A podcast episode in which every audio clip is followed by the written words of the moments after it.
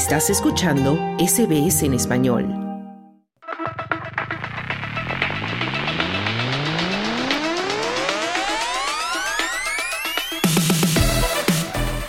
Ya llegamos al tiempo de los deportes y ya está con nosotros en la línea nuestro compañero Juan Moya. Hola Juan.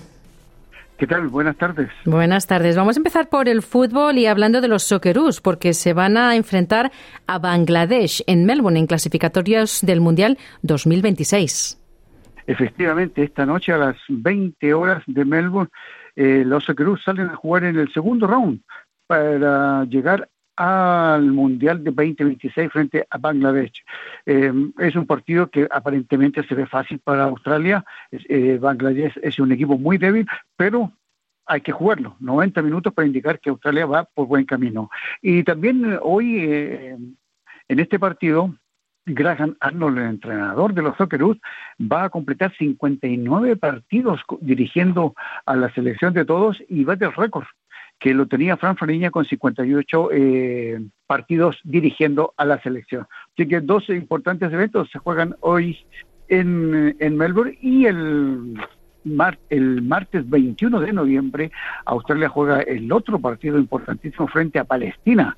Eh, un partido que va a ser muy complicado, caliente, porque se va a jugar en Cuba y esperemos que no, no haya inconvenientes y que el partido se, se desarrolle normalmente. Pero la prioridad es hoy día ganar en casa. Muy bien, nos vamos al Mundial Sub-17 porque hay resultados de la segunda fecha.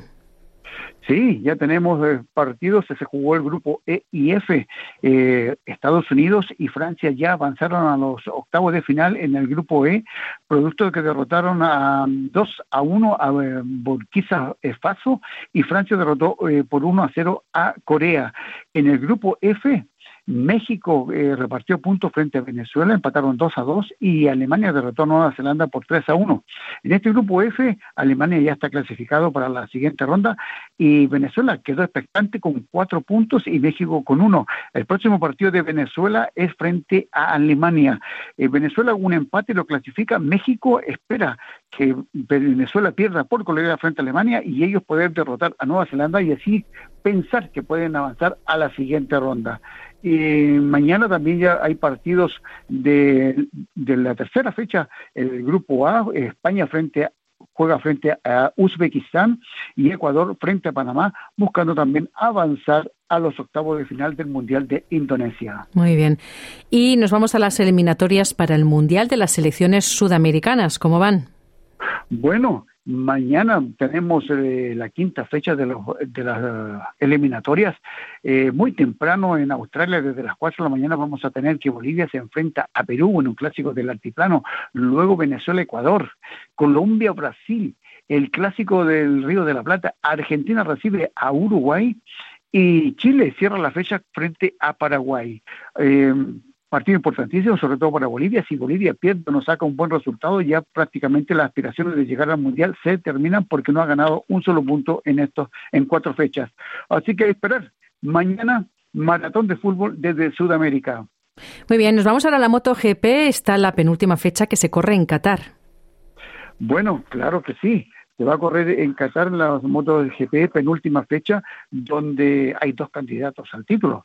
Francesco Bañaña con 412 puntos y Jorge Martín con 398. 14 puntos los separan. Ambos son pertenecen a Ducati. Están ahí expectantes. No hay que cometer errores porque el que comete errores puede perder el mundial. A esperar que lo que pasa desde mañana, que cuando comienzan las clasificaciones. Nos vamos ahora a la Fórmula 1. Está la penúltima fecha en Las Vegas. Efectivamente, y todo se centra en que se podría dar, como dice la prensa española, que eh, Alonso gane su, gane su gane la carrera y complete 33 triunfos. También se piensa que Carlos Sainz es, un circuito muy accesible para derrotar a Max Verstappen, pero hay que ver qué es lo que va a ocurrir. La tensión está entre Sergio Pérez y Lewis Hamilton. 32 puntos lo separan. Pérez necesita salir vicecampeón del mundo detrás de su compañero de equipo Verstappen. Hamilton está ahí, muy cerca de, eh, arrebatarle el, el, segundo puesto a Pérez. Va a haber dos luchas o tres más, más Verstappen quiere seguir uh, sumando récord. Alonso o Sainz expectante de poder ganar una nueva carrera y Sergio Pérez con Lewis Hamilton, quien va a ser el vicecampeón en, en la Fórmula 1 2023. Y terminamos con tenis. Se juega, se está jugando el máster en Italia de los mejores del mundo. ¿Cómo van los partidos?